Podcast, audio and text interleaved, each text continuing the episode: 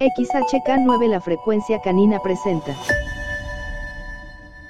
Bienvenidos a Otro Perro con ese hueso. El podcast donde Omar Durán, experto en comportamiento canino, te habla sobre la educación, salud y cuidados para el bienestar de tu mejor amigo.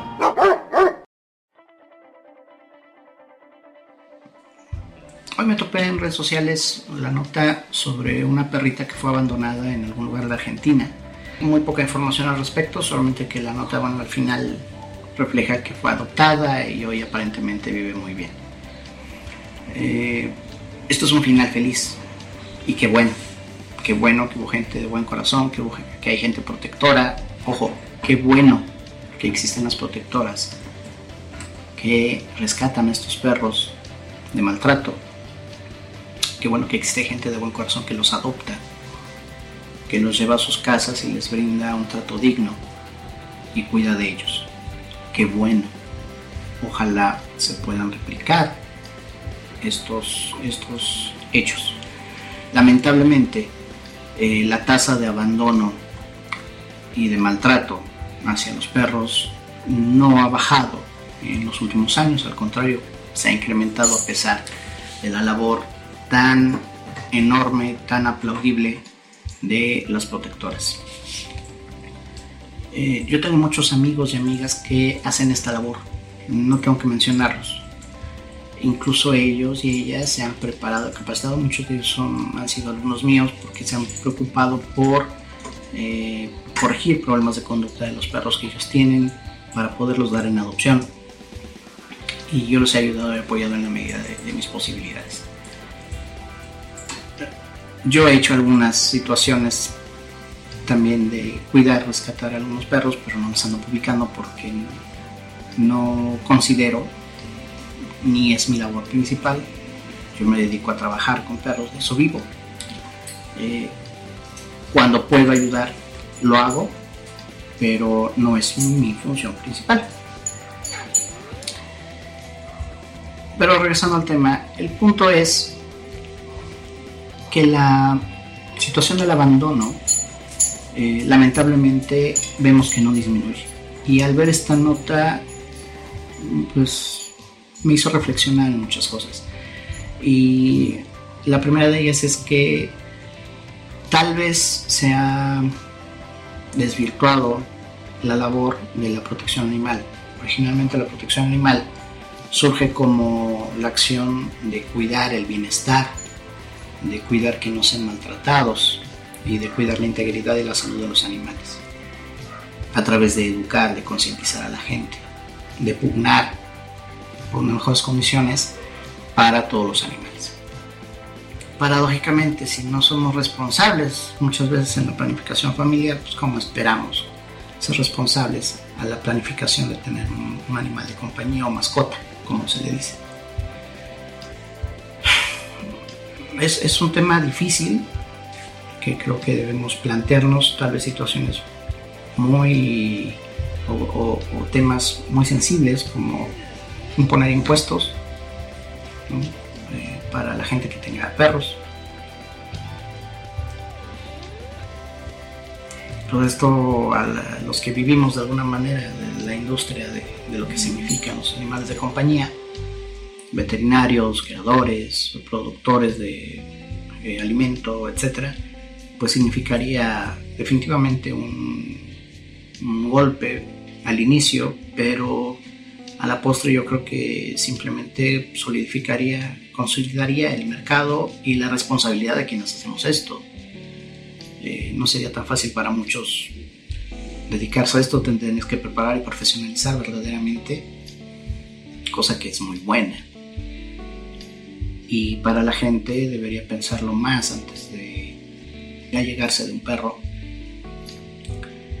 Eh, no pretendo que desaparezcan las protectoras ni que dejen de hacer su labor, es una labor muy noble, que qué bueno que exista y eso nos hace diferentes, pero también se tiene que regular y se tiene que entender que no es su responsabilidad.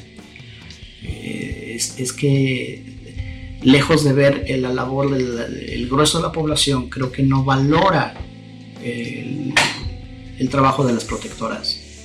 y lo ven como, ah, pues ellos se dedican, ah, pues se lo llevamos a ellos. Ah, mira, pues ya no quiero al perrito, pues lo dejamos aquí en la puerta. ¿Cuántos veterinarios no han sufrido el tema de que la gente les abandona al animal de compañía? Porque tú estudiaste para eso, es tu obligación, es tu vocación, ¿no? Es, un tema muy difícil, mm, muy escabroso. Y, y repito, no es en contra de las protectoras, ni es para dejar de hacerlo, pero sí debemos empezar a pensar en combatir el abandono de otras formas. Hay que buscar, si pugnamos o se pugna mucha gente por ahora la llamada ideología de género y que los niños se les eduque en este sentido, bueno, ¿por qué no educar a los niños en el sentido del respeto a la vida animal? ¿Por qué no establecer programas eh, de educación en donde se les enseñe al niño de manera científica el, valor de una vida. ¿Y por qué digo científica? Porque evidentemente es un tema moral, pero anteponer la moralidad, que es muy variable en cada cultura, eh, pues también conlleva otros temas. ¿no? es lo mismo el amor y la compasión que la ética. Por amor y por compasión muchas veces no la entendemos bien y pensamos en el ego y yo creo que soy amoroso y compasivo y adopto un perro o consigo un perro y después me doy cuenta que no puedo con él y pues, lo abandono o veo quién se hace cargo de él. Entonces, antes de tomar esta decisión del aspecto sentimental, eh, se tiene que tomar un aspecto lógico, razonable, eh, si estoy capacitado o no y qué puedo hacer para capacitarme para tener un animal de compañía. Creo que eso es lo primero que debemos de plantear y de educar a la gente antes de decirle, ten al perro, ¿no? Tú puedes, tienes dinero, tienes los medios económicos y tienes un gran corazón. Pues no, de amor no se vive, pues, de dinero a veces tampoco, mucha gente tiene todo el dinero del mundo y son un desastre en sus relaciones personales, pues no se diga en cómo se haría cargo de un, hijo o de un perro. Entonces, más allá de la condición económica, está la cuestión, sí moral, pero para generar juicios morales también tiene que haber fundamentos lógicos y científicos, cuando entendamos que es un ser vivo, que piensa, que siente y que entendamos sus procesos eh, psicológicos, neurológicos, fisiológicos, Mucha gente consigue el cachorrito y se desespera y los termina regalando abandonando porque el perrito se hace por todos lados. Bueno, pues tú a qué aprendiste a ir al baño solo, es lo primero que te tienes que, que preguntarte, ¿no? Un cachorro implica este trabajo y aguantar esta situación, estos accidentes, mientras trabajas con él a enseñarle a ir al baño en donde debe. Y es lo que la mayoría no entiende. Gracias a ello, muchos tenemos trabajo, pero también gracias a ello mucha gente abandona perros porque no saben, no están conscientes de lo que implica tener un perro. Este no es una crítica,